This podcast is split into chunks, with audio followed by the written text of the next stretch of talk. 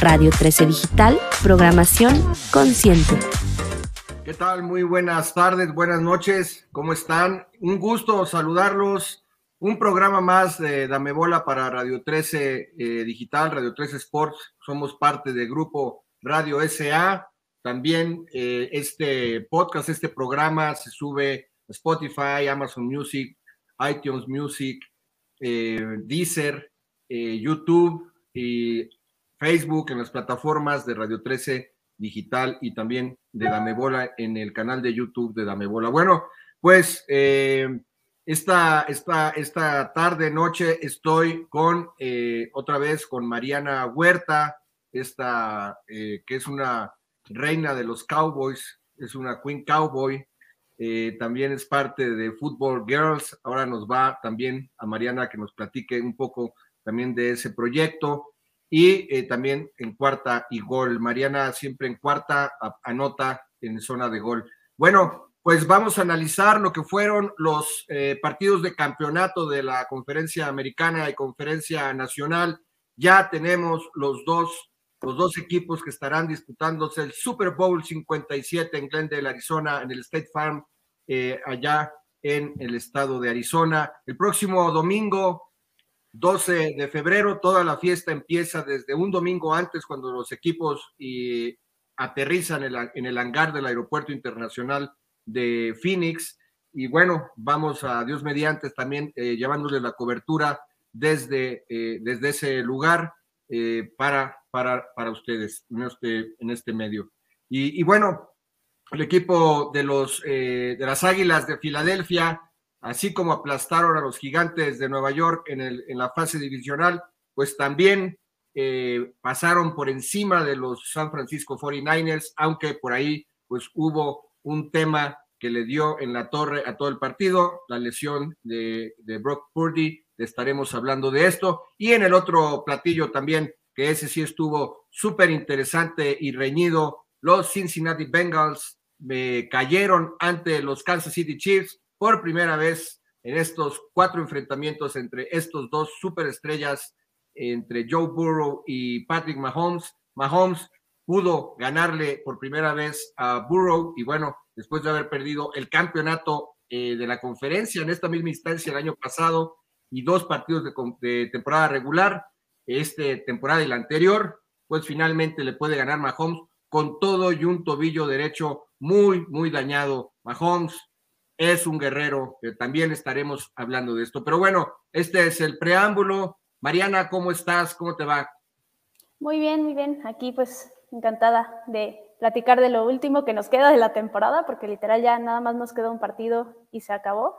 Y pues muy feliz de que me hayas invitado nuevamente.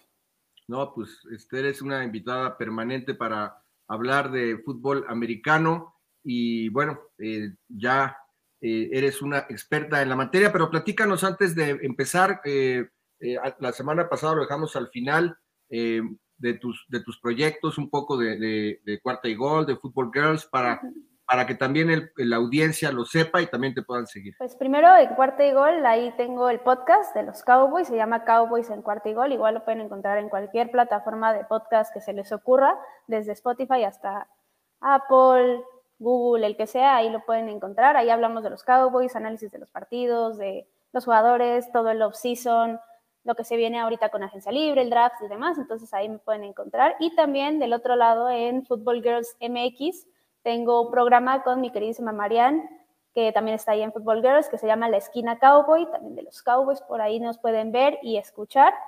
Eh, ahí igual hablamos de los Cowboys, eh, un poquito más al lado de los fanáticos y demás, enfocado en esa parte, pero también hacemos análisis, también completamente objetivo y demás. Y por si me quieren encontrar por ahí visualmente, ahí me pueden ver en Football Girls MX, también por ahí, no solamente en Esquina Cowboy, sino de repente estoy en algunos otros programas. ¿En qué plataformas están?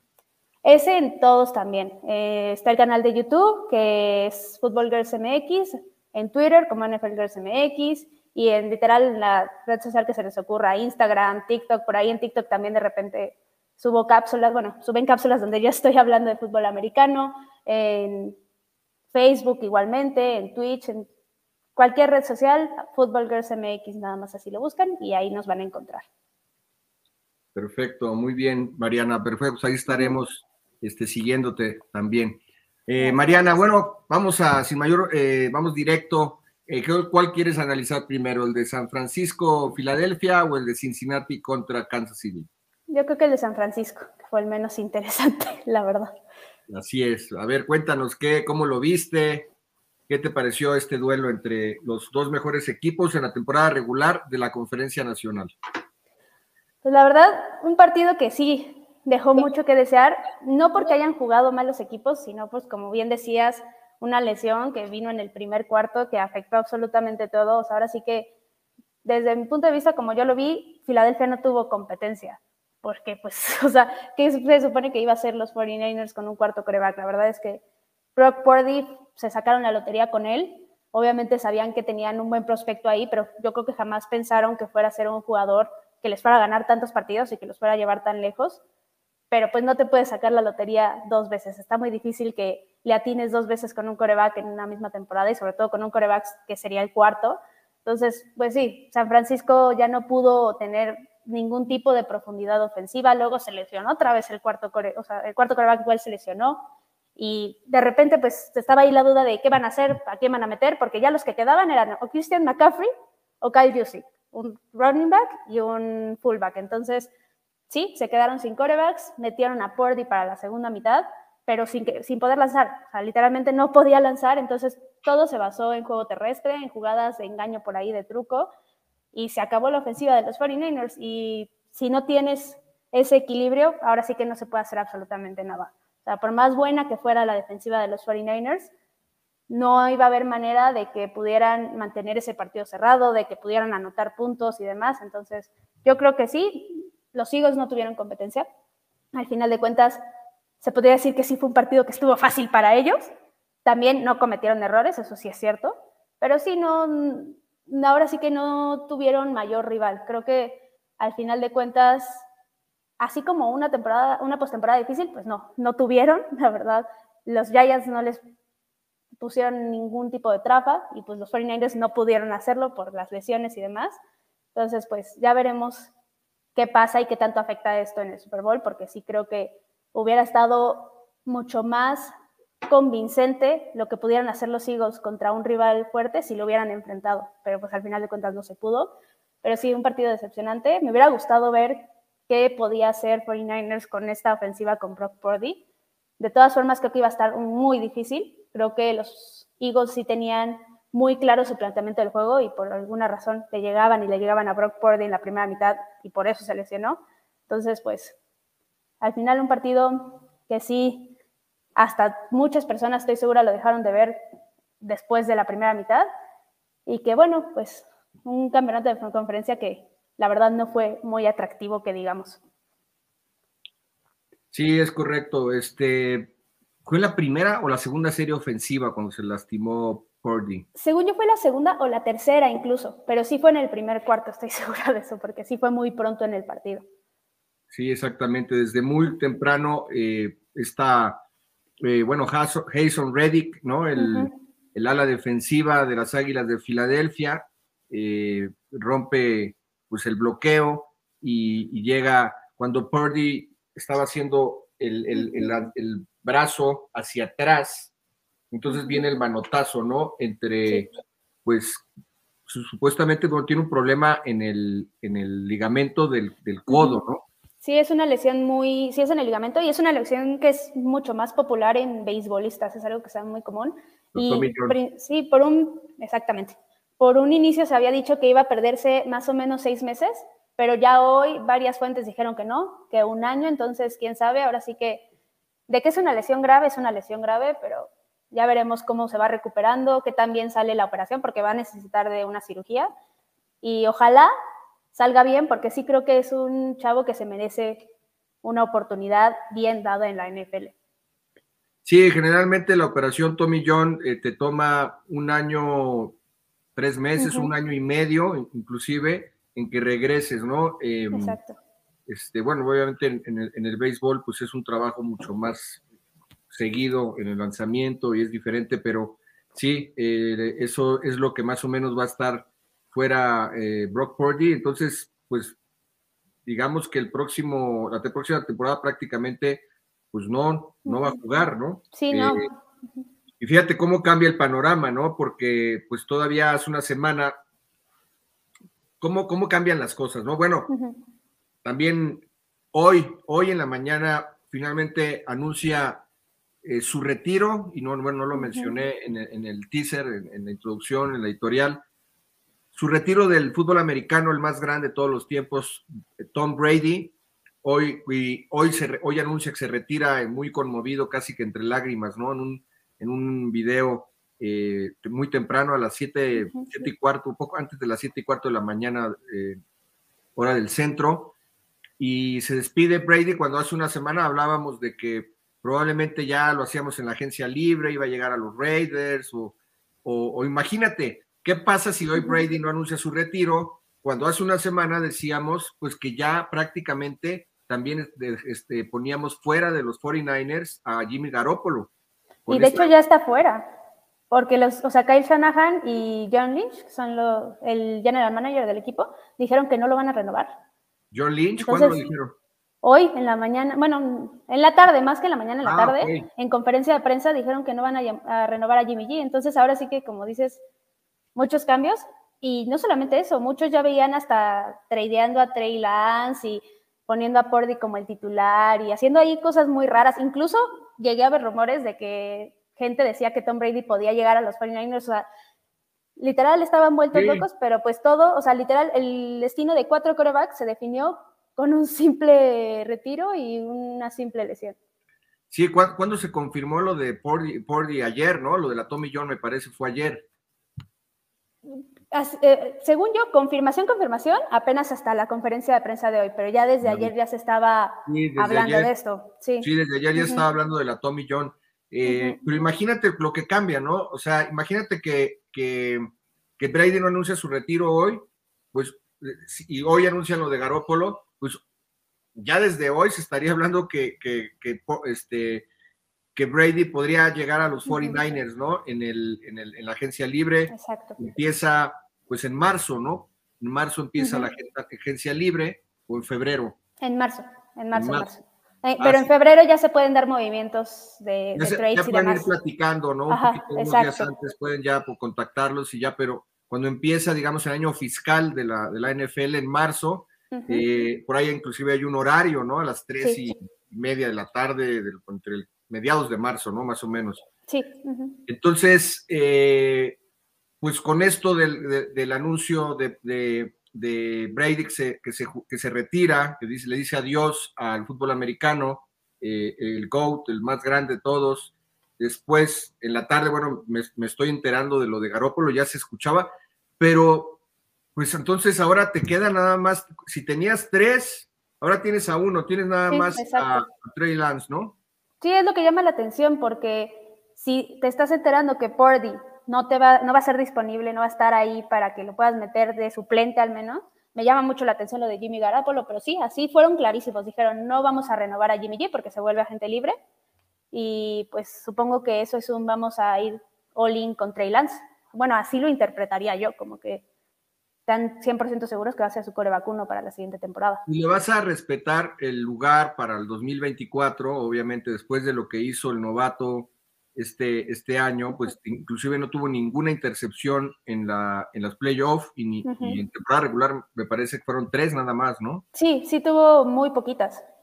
Entonces, pero bueno, sí, San Francisco tendrá que plantearse pues por ahí o, en, a través del draft o en la agencia libre, pues traer a, alguno ahí que le, que le, haga, digamos, el backup a Trey Lance, ¿no? Que pues viene, viene a ser el, el, coreback del futuro.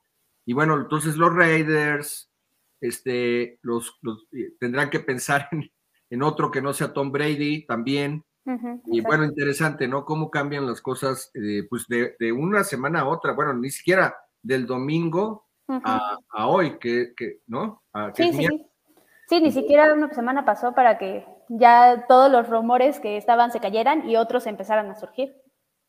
Es correcto, muy bien. Pues entonces, prácticamente desde el primer cuarto, Mariana, pues se dibujó el, destino de este emparrillado con la lesión de Pordy, eh, este, sale del, juego. eh, viene este, este chico Josh eh, Johnson, este coreback moreno, que bueno, también este, después sale conmocionado.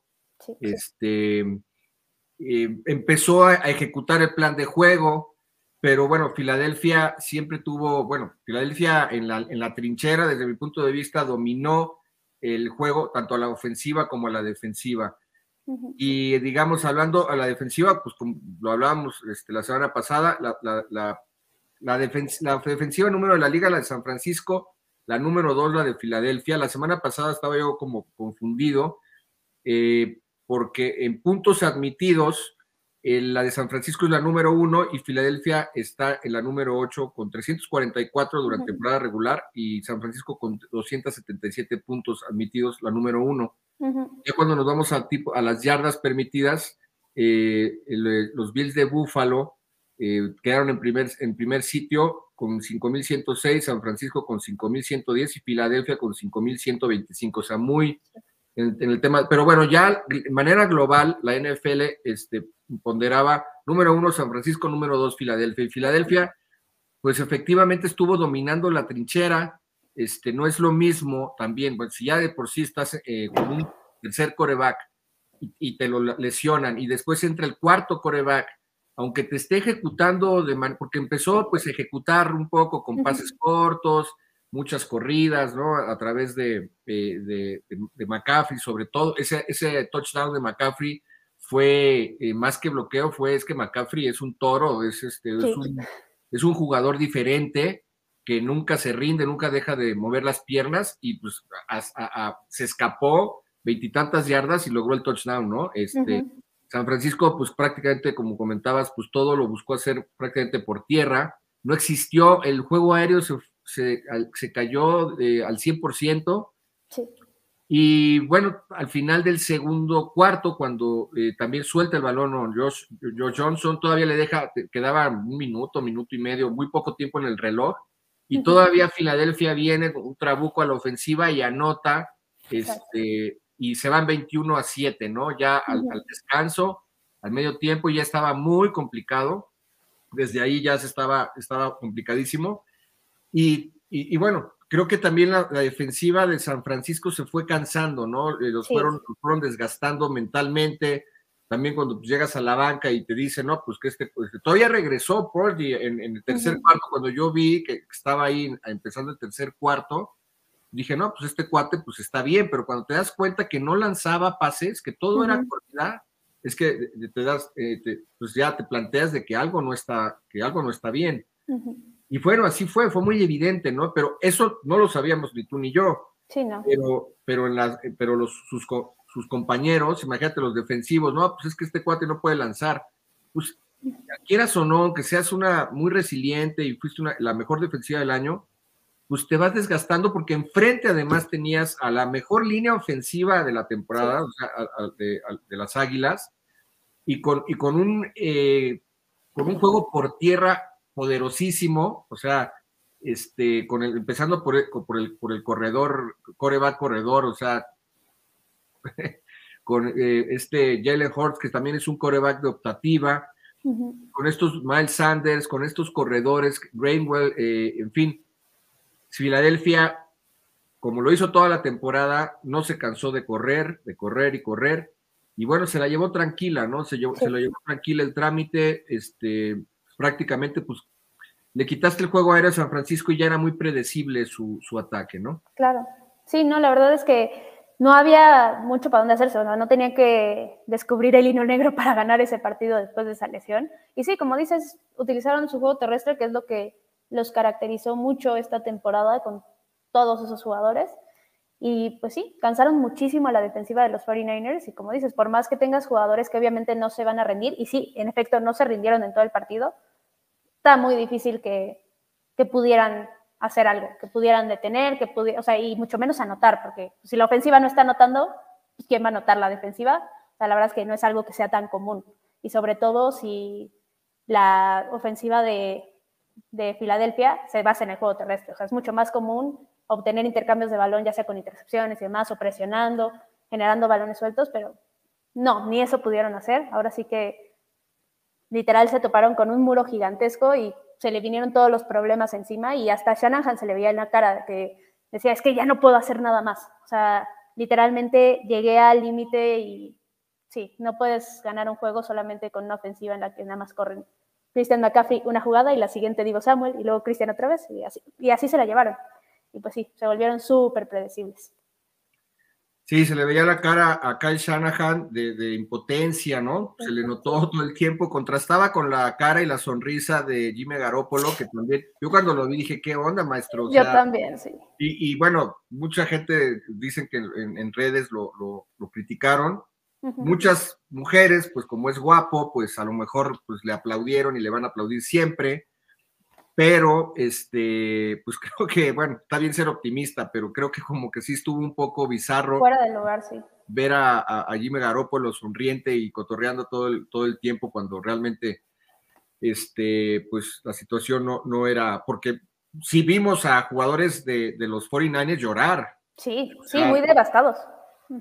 Estaban devastados, yo no, no, no sé si tú eh, ubicaste alguno de ellos, pero yo sí alcancé a notar que estaban llorando varios jugadores. Sí, sobre todo las de la línea defensiva se veía que ya no podían más, o sea, con esa impotencia de no poder hacer más. Bueno, vimos a Trent Williams que lo expulsaron del partido porque por ahí en esa frustración azotó al, 42, no recuerdo el, nombre este, los expulsaron a los, o no sé si fue al mismo que expulsaron o a otro jugador, pero pues era más chiquito. Trent Williams es una mole. Sí, no, no, no había comparación en tamaños. Ajá, y entonces lo, expulsan por, por esa impotencia, que es el, mejor tackle izquierdo ofensivo de la liga. Y, bueno, es un jugador que seguramente va a ser Salón de la Fama.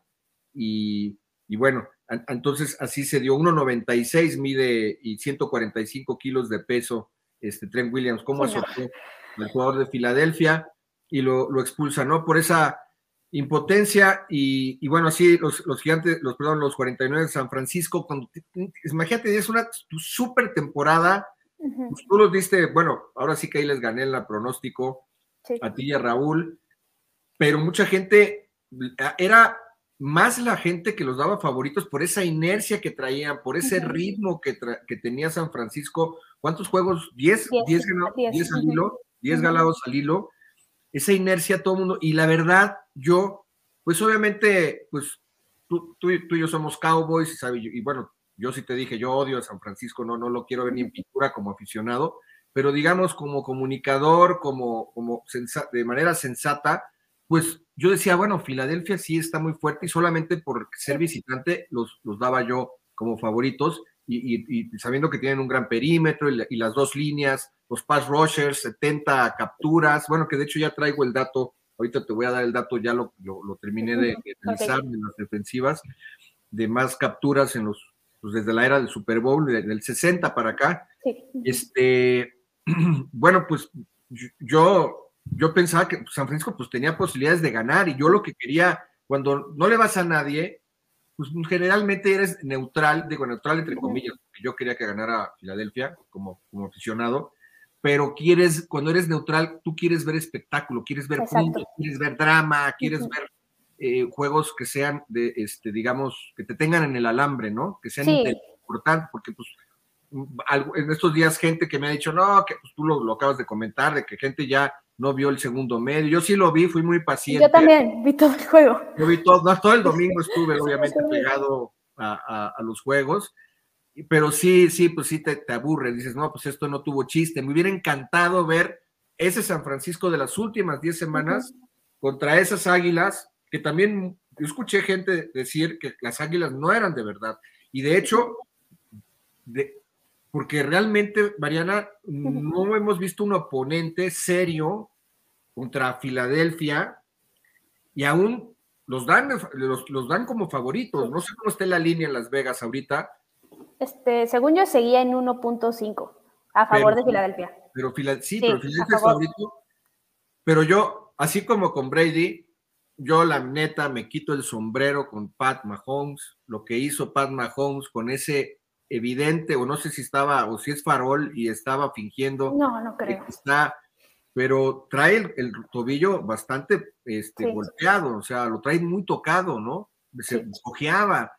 y, lo que hizo, ¿no? Lo que hizo esa última jugada antes del gol de campo, que ahorita estaremos platicando, este, pues es, o sea, de, tener, de tenerlos bien puestos y decir, bueno, no he corrido en todo el partido, pero ahorita es cuando tengo que, aunque me vaya a lastimar un poquito más, pero tengo que pasar al Super Bowl. Entonces, cuando ves a tipos así, no los puedes dejar, aunque, aunque venga con ese handicap negativo, este, no los puedes dejar fuera. Y sí sigue quedando la interrogante para mi punto de vista, qué tan fuerte, o sea, es fuerte Filadelfia, pero qué tan fuerte, o sea, porque te repito, qué lástima, la neta, qué lástima que Jordi le pasó este asunto. Lástima, porque yo sí me quedé con las ganas de ver esos, lo que mencionábamos hace la semana pasada, ese, ese choque de trenes pues que al final pues no, no se pudo dar, ¿no? Sí, muy decepcionante. o sea, deja, a pesar de que pues sí, o sea, ganó bien y todo, sí deja un mal sabor de boca el decir así como de, híjole, yo sí lo quería ver ganar, pero ganar que se lo ganaran en la raya y muriéndose hasta el final contra un equipo que igual estuviera dando todo, entonces sí, deja ese saborcito mal de boca de que fue un partido que literal fue muy desnivelado. Y pues también con ese tipo de, de sazones, por ejemplo, como lo de Jimmy G, que dices, o sea, porque aparte él estaba sonriente y pasándosela súper bien cuando ya iban en el tercer cuarto, o sea, ya había pasado toda la tragedia de Fordy, de el George Johnson que también se lesionó, o sea, y que estuviera tan sonriente y literal pasándosela súper bien, sí, sí te deja con, te pone a pensar, o sea, la verdad sí yo cuando lo vi dije, órale, no, pues, o están muy mal las cosas o este cuate está súper desubicado, o sea, entonces, pues tal vez hasta incluso ahí tuvo que ver la decisión que tomara los 49ers de decirle, sabes que, o sea, aunque hubiéramos pensado en renovarte, pues te me vas, ¿no? Entonces sí, pues sí deja ahí malos sabores de boca. También a mí eh, personalmente, ya después que vi muchos videos en Twitter, muchos posts en Twitter, me dejó también muy mal sabor de boca, pero eso siempre, los aficionados de Filadelfia. La verdad, son la cosa más desagradable en afición, a mi gusto, de cualquier equipo he visto. Son muy mal educados, tratan muy mal a los aficionados de otros equipos. Incluso la esposa de Fred Warner puso un post en Twitter que dijo, es que yo no vuelvo a ir a ese estadio, o sea, me trataron terrible y demás. Entonces sí son ese tipo de detallitos que hacen que pierda, eh, o que un buen equipo o que un equipo que está ganando ya no lo quieras apoyar o ya no quieras darle tanto reconocimiento, porque pues al final terminan manchando su, lo que están haciendo en la temporada. Y pues sí, no hemos visto a Filadelfia contra un equipo súper fuerte, pero para mí sí son súper de verdad y lo descubrí en el partido contra los Cowboys en Navidad, a pesar de que hayan ganado los Cowboys, pero porque literalmente con este Minshew, con Garner Minshew, lograron hacer lo que venían haciendo con Jalen Hurts y todo porque la línea ofensiva es muy, muy constante, la línea defensiva muy buena, o sea, literal es un equipo muy completo. Entonces yo creo que a pesar de que no lo hemos visto contra un rival muy fuerte, de todas formas pueden competirle al equipo que sea pero tampoco descarto obviamente a Mahomes y pues ahorita ya hablaremos más adelante de eso. Sí, es correcto, ¿no? Este va a ser algo, algo pues muy interesante lo que vamos a, estar presenciando en el, Super Bowl. Y bueno, eh, nada, vamos ya casi para cerrarlo de Filadelfia. Quiero eh, presentar, compartir el, eh, precisamente lo de las defensivas de, de, por más capturas desde 1960 a la, a la fecha. ¿Tú me vas a decir si ya ahí se ve? Sí, ahí se ve.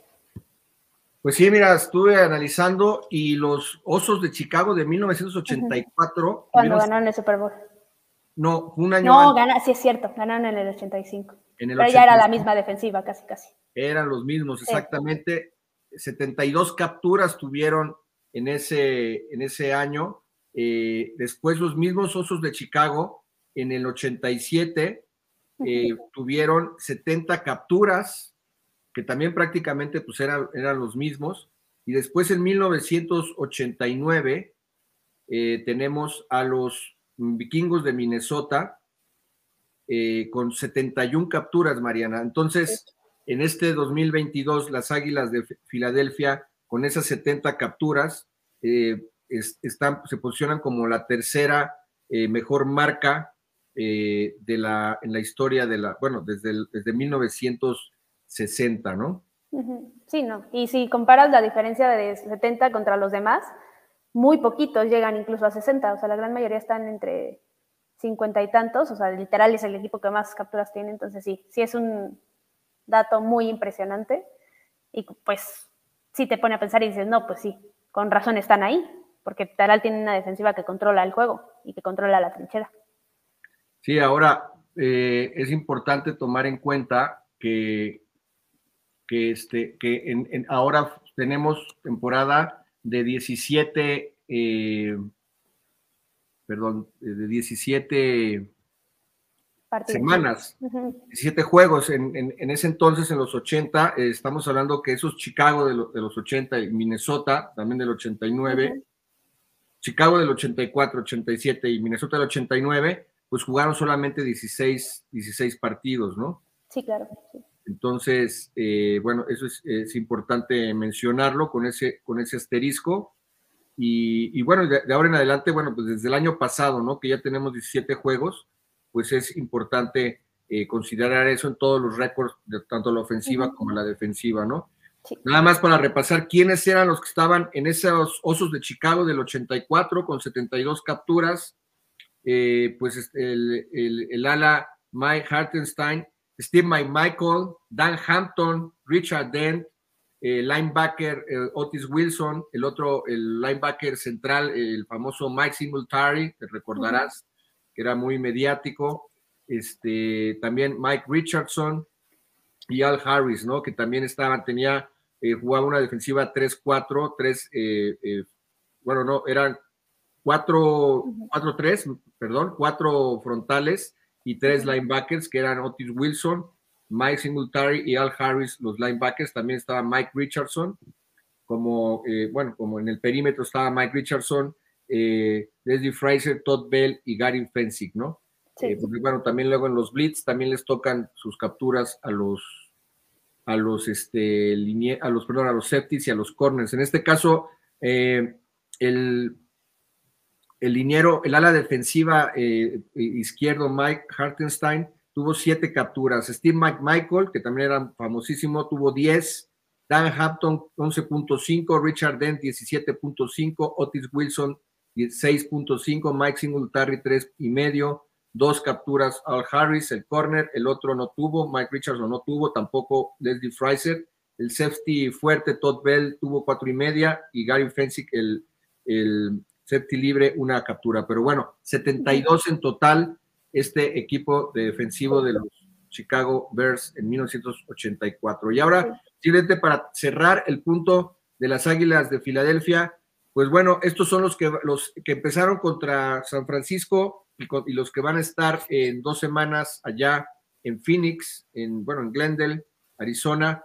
Eh, pues Jalen Hurts, el coreback. La próxima semana, Mariana, estaré haciendo un programa ya de análisis más profundo de estos dos enfrentamientos. Jalen Hurts, el coreback, Miles Sanders, el corredor, eh, AJ Brown, el receptor, y junto con Devonta Smith, primera selección del año pasado. AJ Brown, que llegó como, como en agencia libre, ¿no? no, este llegó en trade, en un trade en el draft. En el draft, ah, en, el, en la primera ronda. Ah, AJ Brown, perfecto. Eh, Jack Stoll y Dallas Gobert son los alas cerradas y los tackles son, eh, que son de primera línea, eh, Lane Johnson, Jordan Mailata, los dos guardias son Landon Dickerson e Isaac Seumalo y el centro, Jason Kelsey. Aquí también tenemos algo interesante, ¿no? En este Super Bowl. Sí, que van a jugar los hermanos Kelsey. Los hermanos Kelsey, por primera vez en la historia, dos hermanos, ¿no? Frente a frente. En el Super Bowl, sí. Y a la defensiva, las Águilas de Filadelfia, Mariana, eh, tienen a John Sweat, eh, eh, uno, de los algunos también de los, de los pass rushers importantes, Inval Joseph, Javon Hargrave, Fletcher Cox, y, como, y los linebackers son Jason Reddick, que es el que más capturas tuvo este equipo con 16, solamente por detrás de, Nick Bosa, ¿no? El, pass rusher de los, el edge de los 49ers. DJ Edwards, el otro linebacker, Kaiser White, eh, eh, el, tercer linebacker, y los corners son James Bradbury y del otro lado Darius Slay, eh, y CJ Carter Johnson y Marcus Epps son la pareja de safeties que son los titulares en este equipo, Mariana. Sí, sí, un equipo súper completo. Literal talento en todas las posiciones. Sí, solamente para, pues para recapitular, digamos, las, y, que no quede incompleto, las capturas de, de, las Águilas de Filadelfia, ¿no? Ya dijimos eh, Jason Reddick, el que, el que las termina lastimando a Brock Purdy con 16, eh, Javon Hargrave el 97 con 11, bueno, Jason Reddick tiene número de coreback, ¿no? Tiene el número 7, pero ahora ya se permite desde el año pasado, ¿no? Estas, Estos cambios en los números. Eh, bueno, él es un linebacker y, es pues un, estelar de, de las Águilas de Filadelfia, que de hecho, este, él fue reclutado por Arizona, ¿no? Llegó este año a, Filadelfia. No sé si fue un try también o fue, o fue agencia no, libre. No, agencia libre. Según yo fue agencia libre él. Y sí, apenas es su primer año en Filadelfia pero sí, venía de Carolina y los demás años del, 2017 fue primera, primera ronda de, Arizona. Él eh, fue reclutado en el 2017. Entonces, bueno, Javon Hargrave eh, con 11, John Sweat con 11, Brandon Graham, que él es un sobreviviente del Super Bowl 52, Brandon Graham, este, con 11 capturas, Fletcher Cox con 7, es que el otro tackle, Milton Williams con cuatro. Pero bueno, los principales son Reddick, Hargrave, Sweat y Graham en este, digamos, en la temporada regular. Y son los que van a estar tratando de cazar a Pat Mahomes, mi querida Mariana. ¿Algo más que quieras agregar? Este? Pues no, no tanto de Filadelfia, pero ahorita que mencionabas el equipo de Chicago, si quieren conocer bien ese equipo y ver, o sea, una gran, tener una gran hora de su vida bien aprovechada, hay un documental de ESPN de los que son Ferry for Ferry, de justo el equipo que ganó el Super Bowl de Chicago, que ganó en el 85, y literal detallan todo y es muy bueno, entonces lo recomiendo ampliamente. La verdad, o sea, es súper disfrutable y para cualquier amante de fútbol americano les va a encantar. Yo tenía 12 años de edad cuando esto sucedió y en el 85, bueno, para dar el, bueno, en el 86 y recuerdo, bueno, pero nada más para, nada más para, para puntualizar, Brandon Graham eh, fue el que le provocó el fumble a Tom Brady en ese Super Bowl 52, ¿no? Fue él el que provocó, un, otro compañero lo recuperó, pero él fue el que le dio el manotazo a Tom Brady. Entonces es un, es una leyenda viviente ya para las Águilas de Filadelfia, este, este, eh, pues a la defensiva, ¿no? De, de, de las Águilas. Sí, tenía dos años y me acuerdo que también se puso de moda una, pues, con, los osos de Chicago pusieron eh, de moda como una rola, ¿no? Como sí, ellos hicieron una canción, una, canción del Super Bowl, que sí, una canción como tipo de rap, pero muy pegajosa, me acuerdo, muy pegajosa. No sé si también está en el 34 Lo mencionan en el, en el documental, no la pasan completa porque el video es muy largo, pero sí, sí la mencionan en el Ferry for Ferry, y literal mencionan todo, o sea, los escándalos fuera, dentro de la cancha. Eh, es un súper documental, o sea, la verdad, súper disfrutable y y de lo mejor que he visto en cuestión de películas de documentales de americano, la verdad. Y ahí donde el principal protagonista, bueno, era el coreback Jim McMahon, que estaba medio, zafado, era muy mediático, era como muy este, estrafalario, me caía bien, y bueno, le ponía un sabor porque era un equipazo, porque, y además, pues el refrigerador Perry, que era un tackle ofensivo, todos tenían su peculiaridad, y, eran mediáticos también, además de ser un, gran equipo, pues la mejor defensiva en, los 80 junto con la de los, los también los gigantes de Nueva York que tenían un equipazo liderados por Lawrence Taylor. Pero bueno, vamos a, platicar del, otro juego de la conferencia eh, americana, que fue un platillazo, Mariana. Fue un, este juego sí fue de alarido, este sí cerramos bien el domingo porque fue dramático. Cuéntanos cómo lo viviste, qué te, te gustó, qué te pareció, cuáles fueron las claves. Sí, la verdad, un juegazo, como bien dices. Creo que ahí, aquí, al contrario del otro juego que por circunstancias no pudimos tenerlo, aquí sí, los dos equipos se, murieron en la línea hasta el final, última jugada se decidió, la verdad, mostraron todo lo que traían, no se quedaron con nada. Como bien decías hace rato, unos Chiefs con Patrick Mahomes que claramente estaba lesionado, o sea, se le veía en la cara, estaba sufriendo, pero ahí seguía y lo vimos, y de por sí en el partido donde se lesionó, se negó rotundamente a salir del campo ya que no terminara el juego, pues en este sabíamos que tampoco iba a pasar. Entonces sí, la verdad, una ofensiva de los Chiefs muy buena, muy completa, jugadas que literalmente de centímetros, o sea, también igual con los Bengals, por ejemplo, con esa jugada que se jugaron en cuarta, que lanzan un pase a llamar Chase, que se eleva entre dos defensivos y aún así completa la recepción, o sea, impresionante. Creo que ambas ofensivas lo hicieron muy bien, por ahí también vimos errores, obviamente, de Joe Burrow lanzando intercepciones y demás, pero de todas formas creo que dieron lo que estábamos esperando de esas dos ofensivas. Y del lado de la defensiva, también jugadas clave.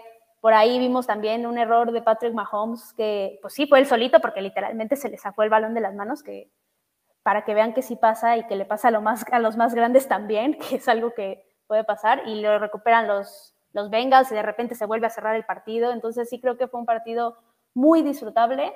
Y el único pero que yo le pondría a este juego fue el arbitraje. Creo que sí intentaron, o no sé por qué, el arbitraje lleva ya muchos años tratando de ser protagonista en la NFL cuando no debería de ser así.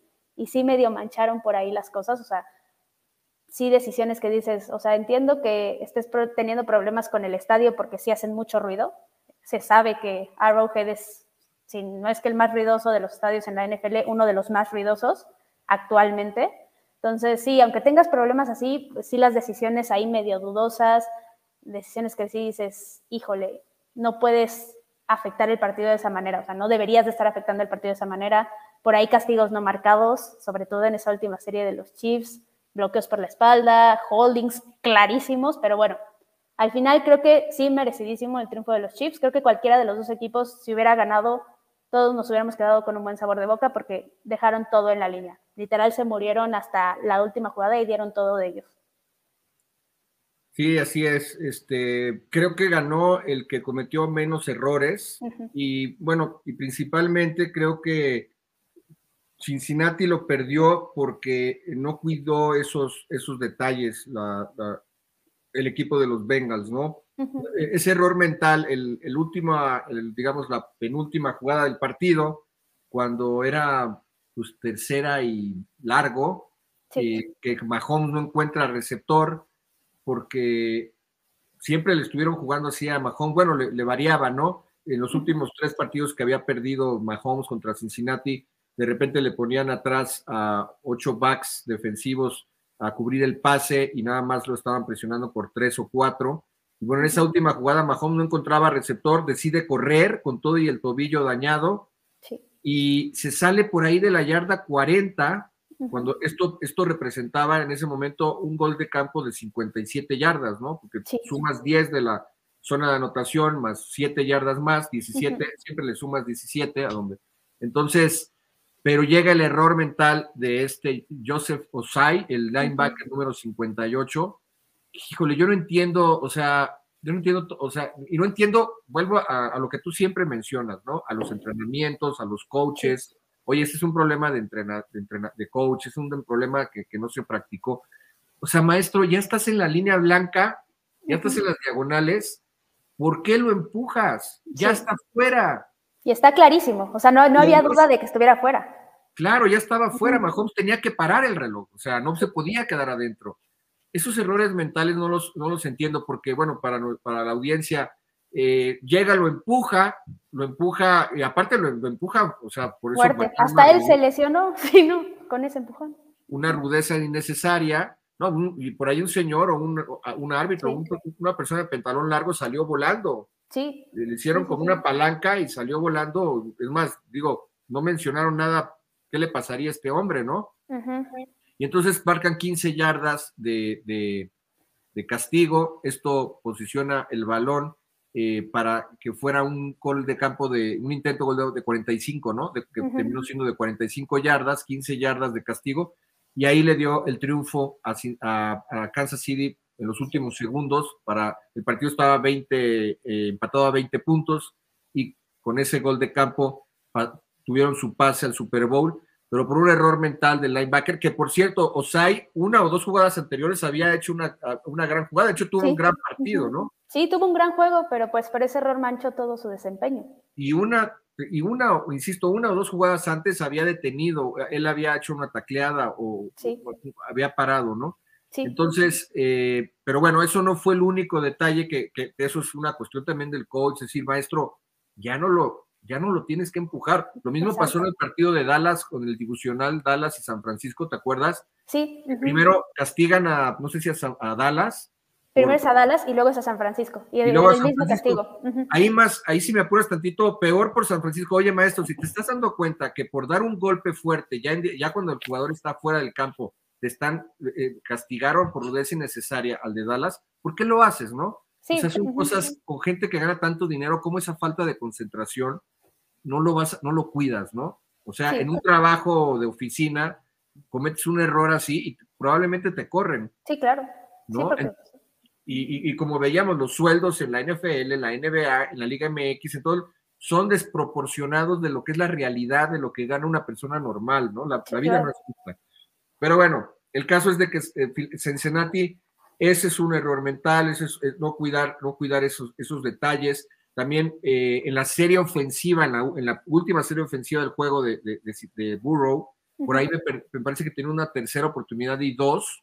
Sí, y, va quiere, largo. Quiere aborazarse y manda, y manda un pase largo, ¿no? Un pase profundo a llamar Chase. Güey, primero consigue el primer y diez, ¿no? esos son los pequeños detalles que también tienen que ver con el coordinador ofensivo, porque no creo que Burrow, o sea, si estás en los últimos segundos del juego a la desesperada, bueno, pues ya fue decisión de Burrow, pero ahí no fue decisión de Burrow, esas jugadas las manda el coordinador ofensivo. Sí, pero sobre todo porque no fue un recurso que dijeras, no, pues es que pues estuvo esperando 10 segundos y no le pudo lanzar a nadie, no, fue de inmediato la jugada. Y es como de, ¿por qué si tienes que avanzar dos yardas no corriste? Porque tenían, o sea, tenían el tiempo para hacerlo, para, o sea, no es como que estuvieran con 10 segundos en el reloj y no, o sea, sí, la verdad es que son errores que dices, híjole, te costó el partido. O sea, errores que pueden parecer. Tuvieron que despejar, ¿no? No, lo, interceptó. O sea, le, primero le lanzó un pase este, a llamar Chase, no se completó.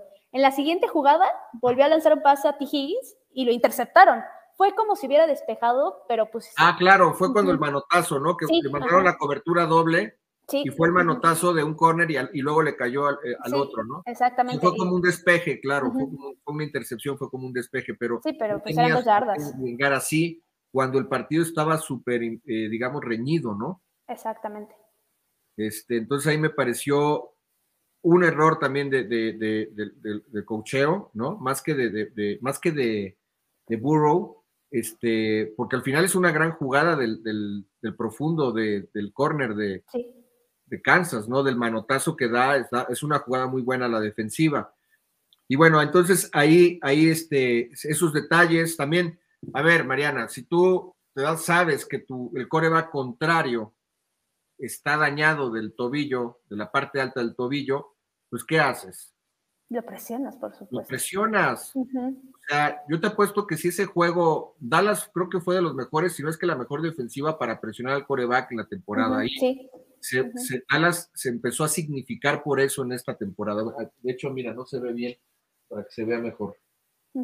No niego la cruz de la parroquia. Sí, no.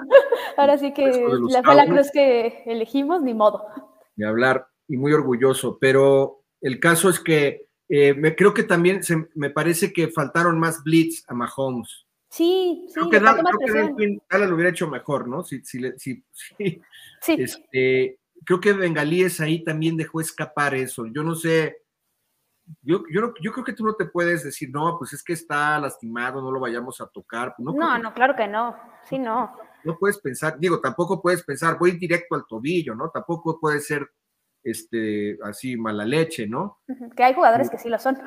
Claro, hay quienes, son, pero creo que le faltó malicia a, los coordinadores, tanto al defensivo como al ofensivo, bueno, en este caso al defensivo de Cincinnati, eh, le faltó malicia en ese aspecto. Digo, no, no, de ir a lastimar a, Mahomes, pero sí de, de ser más agresivos, en ese aspecto, en, presionarlo más, ¿no? Sí, no, y sobre todo presionarlo, siento yo, debieron de haberlo presionado de, para que saliera corriendo hacia la izquierda, que es el lado que se le complica, o sea, si no lo puedes capturar, mínimo haz que se le complique salir rolando, haz que se le complique lanzar ese pase o tratar de llegar al menos al línea pero sí siento que ahí les faltó un poco más de cabeza en el planteamiento defensivo.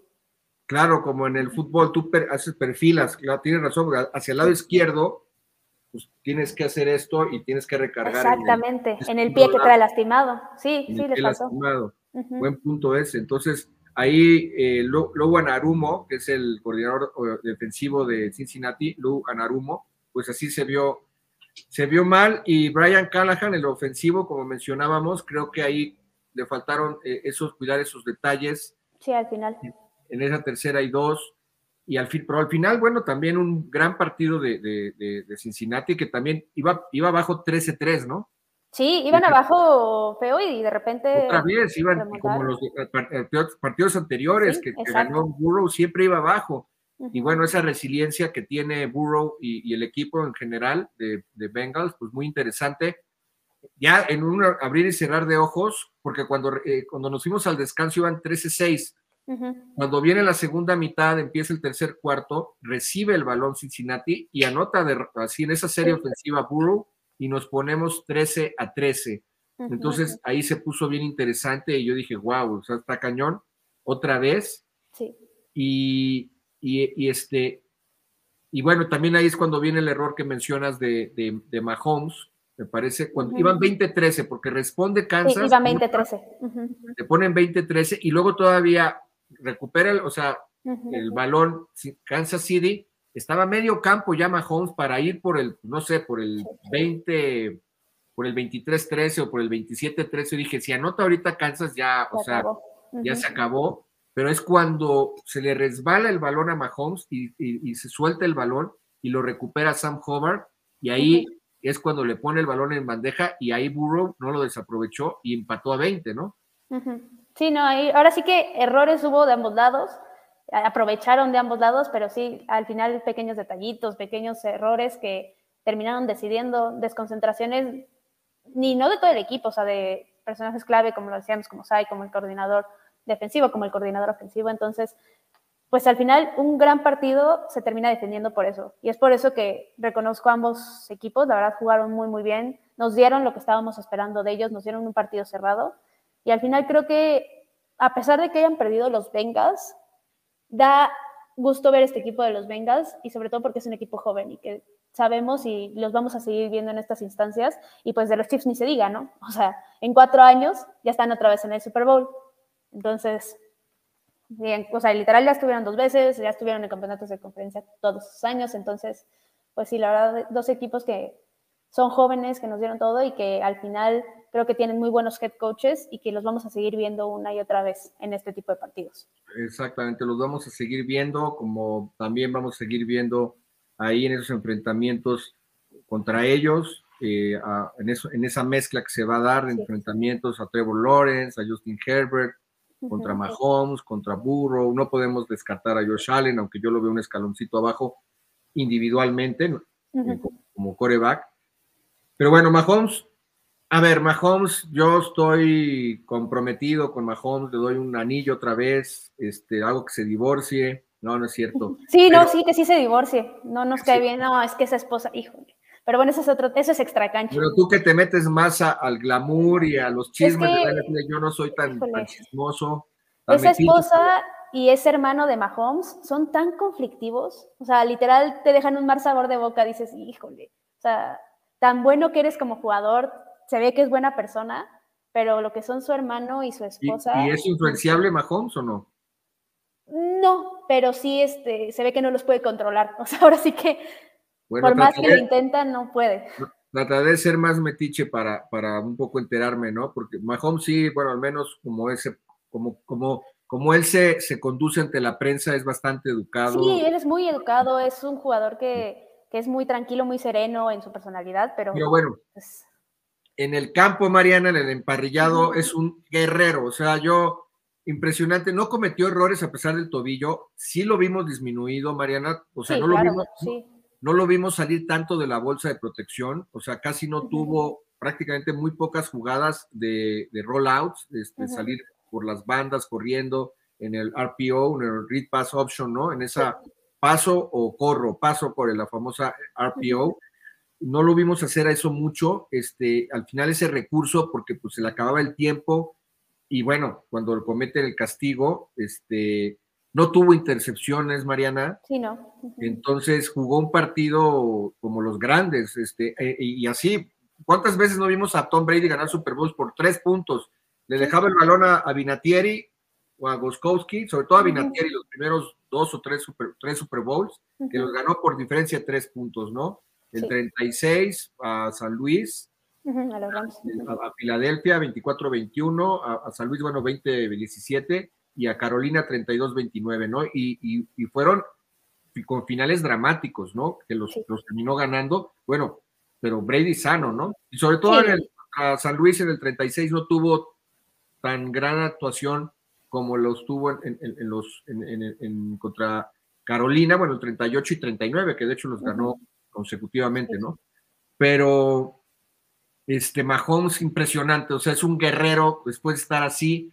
Yo decía, híjole, es que si pier si hubiese perdido Kansas, todos estuviéramos diciendo, no, pues es que fue el tobillo. Y claro, porque también, si tú te das cuenta, varias series ofensivas en, la, en todo el partido y sobre todo en la segunda mitad, pues se quedaban truncas por la falta de movilidad de Mahomes.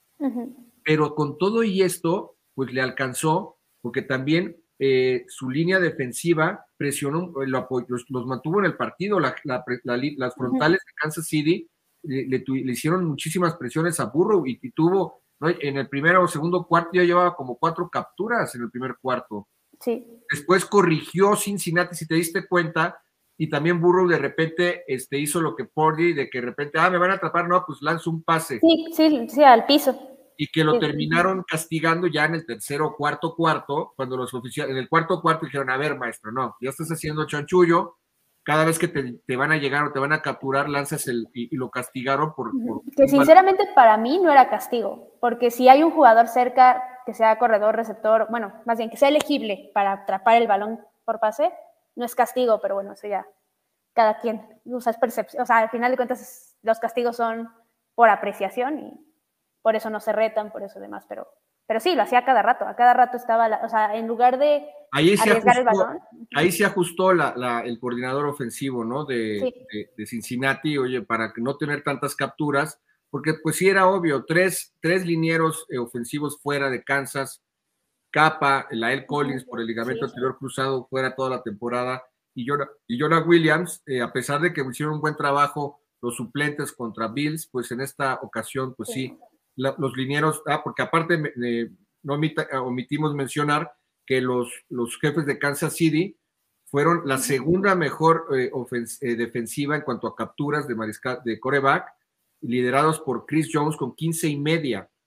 George Karvlatis con con seis, eh, Frank Clark cinco, eh, Michael Dana cinco, Carlos Dunlap eh, cuatro, y bueno, así sucesivamente. Pero ahí también radicaba la clave de este partido y lo que, lo que mitigó, o sea, digamos, el handicap en contra de Mahomes por su tobillo, esto lo mitigó la defensiva de Kansas, que estuvo mantuviendo, manteniendo, perdón, el partido ahí. Sí, sí, la verdad la defensiva de Kansas Sí, la defensiva de Kansas jugó muy bien, la verdad. Y esa parte que, que dice sobre todo, ¿no? Que presionaron tanto a Burrow que prefería mil veces lanzar el, el, balón al piso que salir corriendo o arriesgarlo y demás. Entonces, pues sí, la verdad la defensiva de Kansas muy bien. Y ahorita que mencionabas de Mahomes, obviamente, de un juegazo, eso es innegable. Y es un jugador que tiene ese coraje, ¿no? De, no, de que yo voy a jugar hasta que literalmente me tengan que sacar en camilla, literal así lo veo. Y Nada más, último detalle ahí, también tiene mucho que ver y lo dijeron tanto Patrick Mahomes como Andy Reid, la terapia que le dieron a Mahomes en esa semana y especialmente se llama la, fisioterapeuta, se llama Julie Freimeyer. la verdad es que, o sea, yo no sé cómo hizo que para que Mahomes con una lesión de tres semanas mínimo de recuperación lograra estar ahí. O sea, la verdad, un trabajo excepcional y ahí es donde ves que el fútbol americano no solamente es los jugadores y el coach.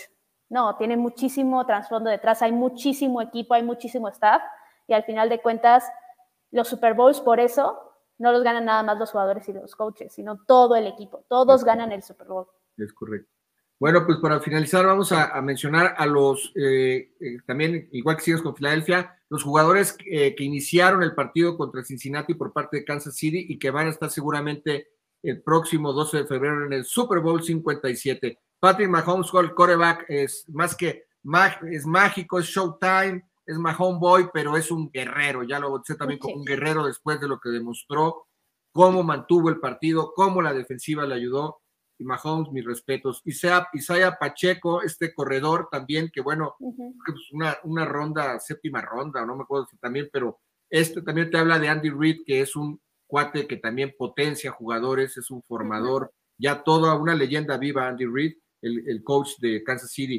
El receptor, Cardarius Tony, eh, los dos alas cerradas, Jody Fortson y Noah Gray, y Travis Kelsey, eh, el, también lo protegieron, ¿eh? Cabe señalar que estuvieron protegiendo a, Mahomes y, o sea, no hizo su chamba Cincinnati, pero sí protegieron a Mahomes. Tenían hasta tres alas cerradas, los que, los que acabo de mencionar, Fortson, Gray y Kelsey. Bueno, Kelsey, que es un también fenómeno, eh, con, ya números, evidentemente, del Salón de la Fama, tanto en temporada regular como en playoff.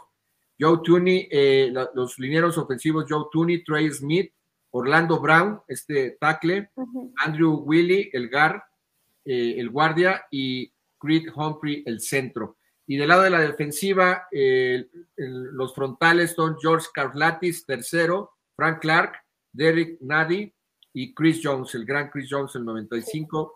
Y los eh, dos linebackers, Willie Gay Jr., eh, Nick Bolton. Y los, eh, los corners, estamos hablando de Nick Bolton, perdón, de, Jarius Smith, que salió lastimado y fue, digamos, este, sustituido. Eh, también está el, el corner Trent McDuffie y el otro corner Jalen Watson y los safeties Justin Reed y Juan Thornhill. Ah, cabe mencionar que en esa última serie ofensiva de, de, perdón, de Kansas City, en la que patean el gol de campo, inicia con una patada de despeje este, eh, que la regresa este, Sky Moore, este receptor que, bueno, lo convirtieron en regresador de patadas y que también fue muy importante en esa serie ofensiva la, la, eh, el regreso de patada de, Sky Moore, Mariana. Sí, que de hecho hubo un bloqueo por la espalda en ese, pero bueno, no lo marcaron y ya. Ah, bueno, también alguna cuestión de los árbitros, ¿no? Este, este, porque bueno, el tiempo apremia, pero mencionar rápidamente, nos sacó de onda a todos cuando repitieron una tercera oportunidad, que movieron el reloj. Bueno, ahí lo que explicaba Ian Rappaport este, en, su tweet, este, esto es uno junto con Schefter, son los principales insiders de la NFL. Se repitió la tercera oportunidad porque la jugada anterior fue pase incompleto y el reloj de juego siguió corriendo. Sí y los oficiales no se habían dado cuenta. Uno de los oficiales se dio cuenta, pero ya la jugada estaba Ya había, sí. Mahomes toma la eh, eh, este, y me parece, parece que es un pase incompleto. No, es completo, pero con Kelsey, pero no llegó al No llegó, exactamente, no llegó al primer y diez. Entonces, este, como la jugada anterior, repito, había sido pase incompleto y además habían colocado el balón no donde debieron de haberlo colocado, lo colocaron mal. Este, y cuando lo colocan bien, entonces echan a andar el reloj cuando no debieron de haberlo echado a andar el reloj, porque había sido incompleto. Sí, literal se les fue ahí las cabras al monte. entonces dice, dice que el oficial que no lo escucharon por el ruido, que pues bueno, es, pero bueno, se repite la tercera oportunidad y largo, y bueno, Mahomes no lo puede conseguir, este, y, y, despejan, ¿no? Y es cuando le queda el balón a Cincinnati, que decimos, este, no pudieron también ya en esa última serie ofensiva, porque presionó muy bien la, los frontales de Kansas. Pero bueno, Mariana, rápidamente, yo pienso, la próxima semana lo haremos más a detalle. Creo que la clave de este juego está entre la línea ofensiva de las Águilas de Filadelfia y los frontales de, Kansas City. Ahí va a estar, creo, eh, eh, lo, cómo se va a definir el juego, porque, porque Filadelfia es una gran ofensiva por tierra y si lo logran parar, pues por ahí puede pasar, ¿no?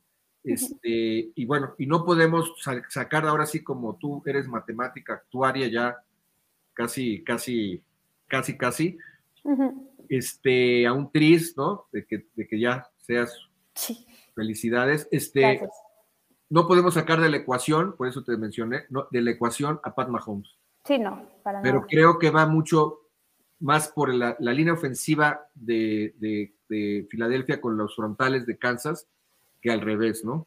Sí, yo también lo veo así. Creo que va a estar el juego en que Kansas pueda tener un buen juego defensivo más que del lado ofensivo, porque pues del lado ofensivo ya sabemos de lo que son capaces, ¿no? La ofensiva de Kansas City, pero sí, estoy concuerdo contigo en que va más en el lado de la trinchera de ofensiva de los Eagles contra defensiva de, de Kansas.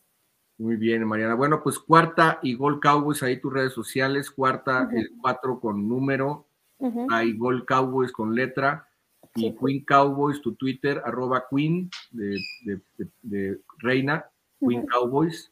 Exacto. Y bueno, las redes sociales del programa, eh, Dame Bola 13 con número en Facebook, Dame Bola 13 con letra en Twitter, y, y bueno, y con número en Facebook y en Instagram. Yo estoy como Rico Olvera en Twitter y como Rico Sports en Instagram.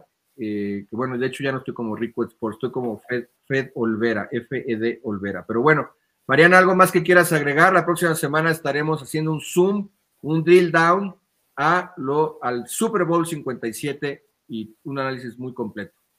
No, pues nada más agradecer la invitación y pues sí, aquí nos vemos la próxima semana ya para hablar mucho más a fondo de este Super Bowl. Bueno, pues nos vamos con buen sabor de boca, ¿no? Eh, buen sabor de boca ese, esa final de conferencia americana. Sí. Bendita NFL, ¿no? Este, Y bueno, la eventualidad del imponderable de Purdy, pero bueno, al final cerramos bien y esperemos que sea una gran semana previa. Estaremos allá cubriendo a partir del próximo domingo en Glendale, su servidor, y bueno, esperemos tenerles mucho contenido, seguramente Dios mediante, desde Glendale. Y bueno, será un placer tenerte eh, eh, en, el programa, mi querida Mariana. Muchas gracias. Bueno, pues hasta luego. Bye bye. Radio 13 Digital, programación consciente.